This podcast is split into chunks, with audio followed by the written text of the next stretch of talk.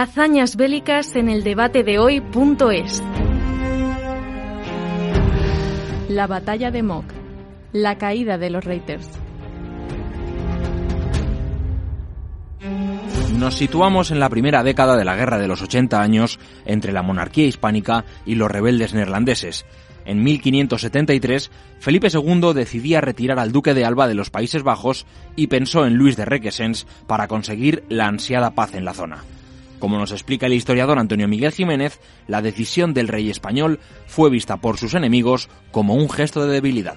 El objetivo de Felipe II al enviar a Luis de Requesens como gobernador a los Países Bajos era aplicar un bálsamo a la gran herida abierta por las políticas del duque de Alba. Requesens promulgó una amnistía general y propuso a los más importantes nobles neerlandeses y a las principales ciudades una vía pacífica para volver a la situación previa a la contienda.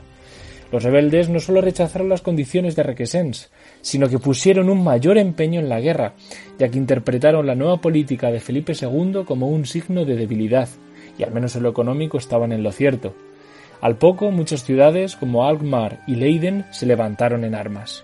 Leiden no era una ciudad más. Su situación geográfica entre Ámsterdam y La Haya la convertía en un punto estratégico que Requesens decidió sitiar con 5.000 hombres y 800 jinetes. Como era de esperar, los rebeldes se apresuraron a romper el cerco español. Los rebeldes neerlandeses no se podían permitir perder Leiden, por lo que rápidamente se organizaron dos ejércitos, uno en el norte, comandado por el príncipe de Orange, Guillermo el Taciturno, y otro en el sur, en el Bajo Rin, donde los hermanos del príncipe, Luis y Enrique de Nassau, levantaron un gran ejército de mercenarios, en su mayoría alemanes. Entre estos estaban los poderosos Reiters, caballería pesada portadora de grandes pistolas, cuyos efectos contra la infantería eran demoledores. El plan era sencillo, que las dos fuerzas convergieran en Leiden y liberaran la plaza del sitio hispánico.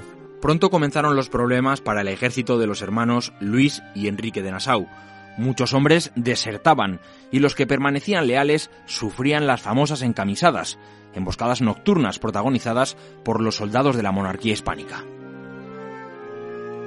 Cuando llegaron a la localidad de Moc, los rebeldes habían perdido bastantes hombres y a Luis de Requesens le había dado tiempo de reforzar sus tropas con la presencia de dos maestres de campo de la talla de Sancho Dávila, el rayo de la guerra, y Bernardino de Mendoza, el choque entre ambos ejércitos fue confuso, pero cayó del lado español. Tras varias escaramuzas, la infantería española y valona había desorganizado las líneas de infantería mercenaria alemana.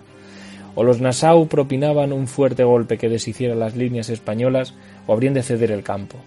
Decididos, Luis y Enrique se pusieron al frente de una aterradora fuerza de 2.500 a 3.000 reiters, Comenzaron a cabalgar, cargaron sus armas y cuando se dispusieron a apuntar, la caballería ligera hispánica había alcanzado repentinamente su frente y los alanceaba.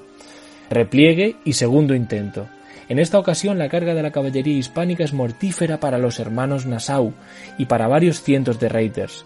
El resto, muertos sus pagadores, huye y los hispánicos los persiguen dueños ya del campo. Las tropas españolas mantuvieron el cerco sobre Leiden varios meses más, aunque finalmente la ciudad no pudo ser tomada. Pero esa es otra historia. Hazañas Bélicas, un proyecto del debate de hoy en colaboración con ceuja.es y Academia Play.